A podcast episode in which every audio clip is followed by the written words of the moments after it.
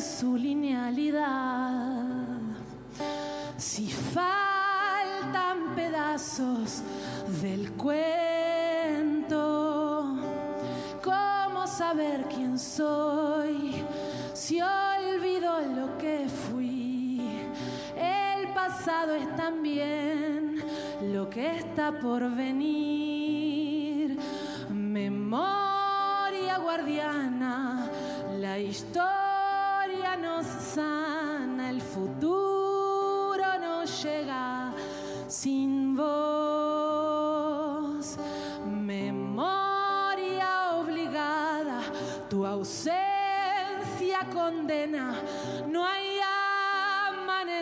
Estamos escuchando a la cantautora Papina de Palma en el día de ayer en la inauguración del Memorial de las Expresas Políticas, esta plaza que se construyó al lado del Palacio Legislativo en la Avenida de las Leyes esquina Colombia, que tuvo su inauguración ayer con muchísima gente que se acercó hasta el lugar, un acto muy emotivo, al que se llega luego de un proceso de cuatro años.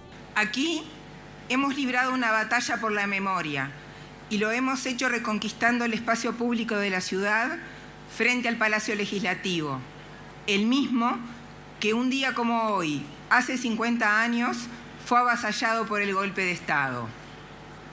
El memorial pretende rescatar la memoria frente a la cultura del olvido y la impunidad, lo que implica reconstruir una historia que es en parte ignorada y también silenciada. Como dijo el poeta García Lorca, la cultura es eso que nos ayuda a entender quiénes somos. Estábamos escuchando a Lucía Arzuaga del colectivo de expresas políticas de Uruguay. Como les decía, el proyecto surge de un concurso de la Intendencia de Montevideo junto con el colectivo de expresas políticas de Uruguay y Crisol, con el apoyo de la Junta Departamental de Montevideo y la Universidad de la República. El proyecto ganador fue presentado por la arquitecta María Victoria Steglich Crosa. Este espacio memorial representa a todas las mujeres que luchamos contra la actuación ilegítima y el terrorismo de Estado, las que fuimos detenidas, las exiliadas, las clandestinas, las solidarias, las asesinadas y desaparecidas.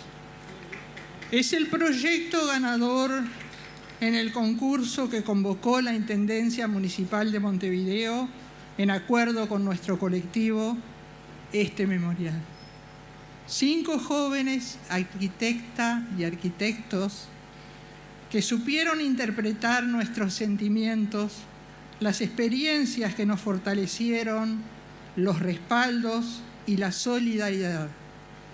El círculo representa ese abrazo, nuestro abrazo, un lugar de encuentro, de reflexión, símbolo de volver a empezar y de movimiento perpetuo, de contener y de albergar. Escuchábamos ahora la voz de Yvonne Klinger, también integrante del colectivo de expresas políticas de Uruguay. Luego de cuatro años que llevó este proceso, este acto de inauguración, empezó con el himno nacional en la interpretación de la Orquesta Sinfónica de Montevideo, dirigida por el maestro Martín Jorge, junto a la maestra y directora, quien fue exiliada durante la dictadura, Lilian Setune.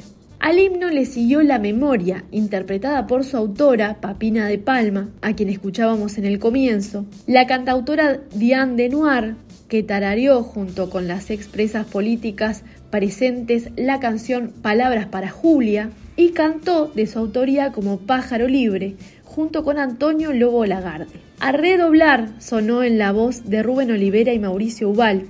El evento fue conducido por la directora de TV Ciudad, Alejandra Casablanca. En pocos días, en estos últimos días, hemos vivido enormes acontecimientos el reconocimiento de responsabilidad de parte del Estado uruguayo, dando cumplimiento a la sentencia de la Corte Interamericana de Derechos Humanos respecto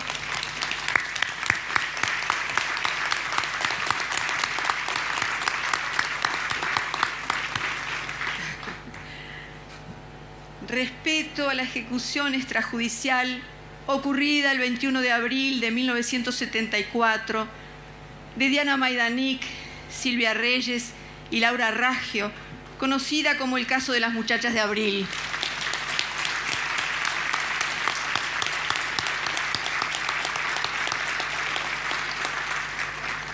Esta sentencia incluye también a las desapariciones forzadas de Luis Eduardo González González y de Oscar Tassino, hasta, hasta me iba a fallar, Asteazú. También las sentencias que la justicia viene dictando sobre delitos cometidos durante el terrorismo de Estado importaron estos días, pero especialmente la reciente aparición de los restos de una compañera en el batallón 14, aún en proceso de investigación.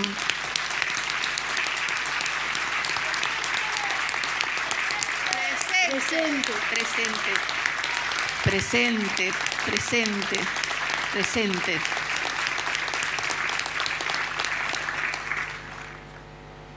Todo esto nos permite constatar que la memoria es una deuda aún pendiente en nuestra sociedad y que espacios como este memorial nos permitirán reivindicar el derecho a la verdad, a la justicia y a la reparación.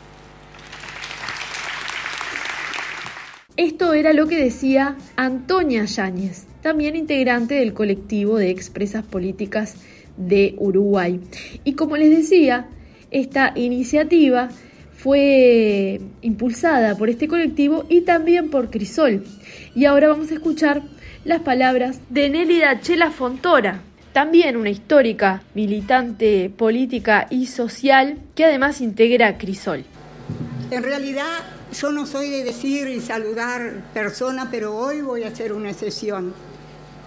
Quiero saludar a nuestro vicepresidente Waldemar Taroco, que seguramente está siguiendo con un... Eh, eh, que ha trabajado todos estos años por la memoria y hoy por un quebranto de salud, no he estado acá. Valdemar Taroco, te mandamos el más grande de los abrazos y estamos siempre, siempre, siempre contigo.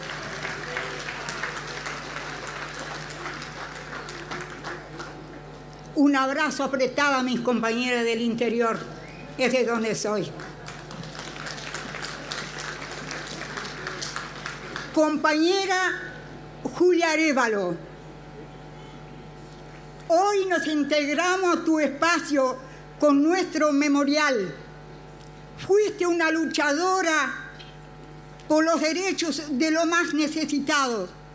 Supiste defender a los salariados rurales y a las mujeres en condiciones de extrema explotación. De ahí salí yo.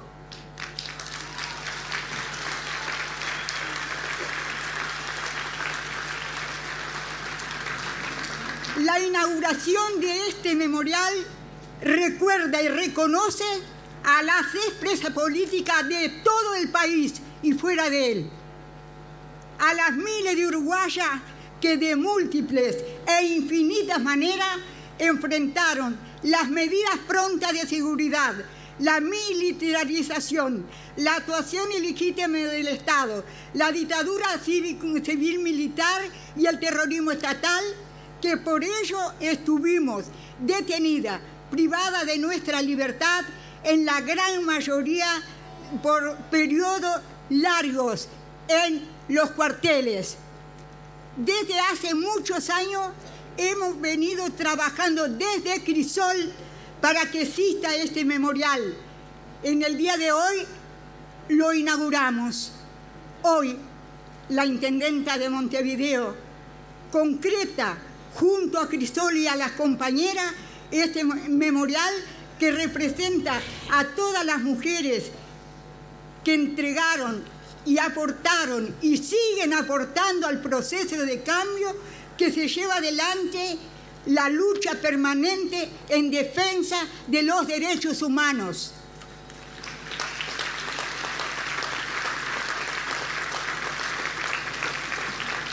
La intendenta Carolina Cose hace más de tres años asumió este compromiso Y no solo se comprometió, sino que junto a su gran equipo cumplió. Y eso es lo importante.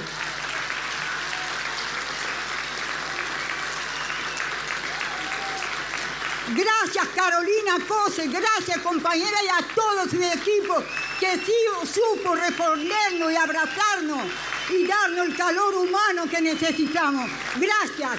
Y sobrevivieron a lo que fue la discusión de todos nosotros. Gracias Martín en nombre de todos.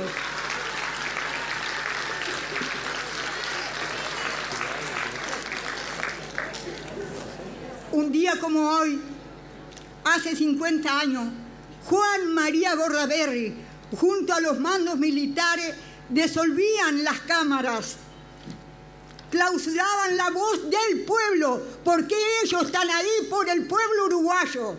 Clausuraron eh, las cámaras, clausuraron la voz nuestra, establecían un régimen estatal que le va a permitir actuar sin condicionamiento sin condicionamientos legales, con total impunidad, y comenzaba la huelga general de los trabajadores para enfrentar el golpe de Estado. Les dejamos en esta nota, quienes estén escuchando desde el sitio web de Radio Camacua, el video, el registro completo de TV Ciudad para que puedan volver a ver, repasar lo que fue la inauguración de este memorial a las expresas políticas de nuestro país y puedan también ir al lugar, habitar el espacio, que es a lo que nos invita y nos reclama también desde este ejercicio de la memoria estas mujeres luchadoras de nuestro país. Nosotros nos despedimos y nos reencontramos mañana a partir de las 7 de la tarde. Chau, chau. Camacua Diario. Un resumen informativo para terminar el día.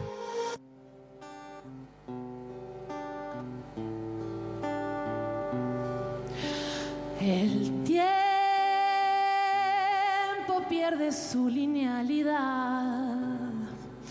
Si faltan pedazos del cuento, saber quién soy?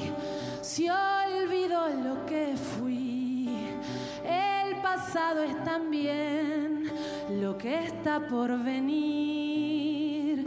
Memoria guardiana, la historia nos sana, el futuro nos llega sin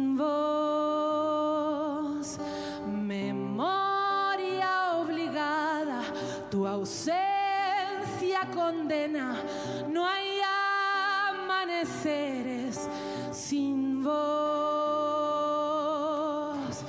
Conservar las historias, viajar al pasado a mirar, girar en sentido antihorario, salvar a este tiempo del tiempo violento, soñar un futuro diverso que el mañana que soñamos será la era